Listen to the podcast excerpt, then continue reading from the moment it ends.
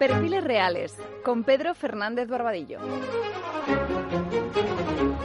Fernando fue el cuarto hijo de Felipe V con María Luisa Gabriela de Saboya. Nació en septiembre de 1713 y no conoció a su madre, que falleció en febrero siguiente. Su padre se volvió a casar con la italiana Isabel de Farnesio. Su madrastra, como en los cuentos, trató mal tanto a Fernando como a su hermano mayor Luis, porque eran rivales para sus hijos. A los 12 años se pactó su matrimonio con la hija de Juan V de Portugal, la infanta Bárbara de Braganza. El embajador español en Lisboa elogió sus virtudes, pero no su belleza. Ha quedado muy maltratada después de las viruelas, y tanto que afirman haber dicho su padre que solo sentía hubiese salir del reino cosa tan fea. Sin embargo, Fernando y Bárbara fueron muy felices. Fernando VI tiene similitudes con Felipe III. Ambos suceden a sus padres después de largos reinados, cuentan con un ministro principal al que confía en el gobierno y practican una política exterior centrada en la paz.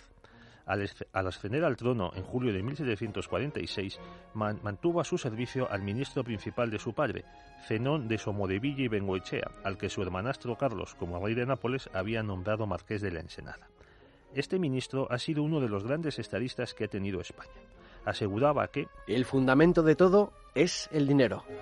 En consecuencia, disminuyó los gastos de la hacienda, incluso los de palacio, introdujo el catastro y suprimió los banqueros colocadores de deuda pública. Para hacer progresar a España ordenó importantes obras como el camino de Madrid a Barcelona y el de Guadarrama, y también construyó el canal de Castilla. Contrató sabios y artesanos de toda Europa y envió a Jorge Juan a espiar los astilleros británicos. En esos años la monarquía española asombró por su opulencia. Madrid tenía el mejor teatro de Europa, según el embajador inglés, y se construyó la Escuadra del Tajo para entretenimiento de los monarcas.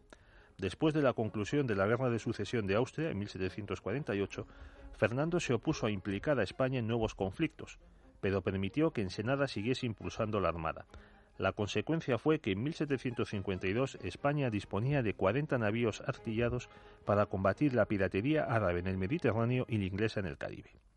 Los enemigos de Ensenada, tanto españoles como ingleses, montaron en 1754 una conspiración para que perdiera el favor real.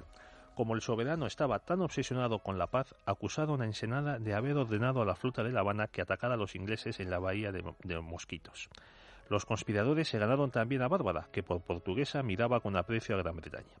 Fernando destituyó a Ensenada y lo desterró a Granada. Los últimos años de este reinado constituyeron una espera a la llegada desde Nápoles de Carlos de Borbón, ya que Fernando y Bárbara no tuvieron hijos. La portuguesa falleció en agosto de 1758 y su marido enloqueció. Se le trasladó al castillo de Villaviciosa de Odón, pero empeoró y murió justo al año. Como Bárbara fue estéril, no podía ser inhumada en el Escorial, porque a él van solo las reinas, alguno de cuyos hijos ha reinado. Fernando la amó tanto que prefirió acompañarla a ella, y por eso las tumbas de ambos se encuentran en el convento de las Salesas Reales en Madrid.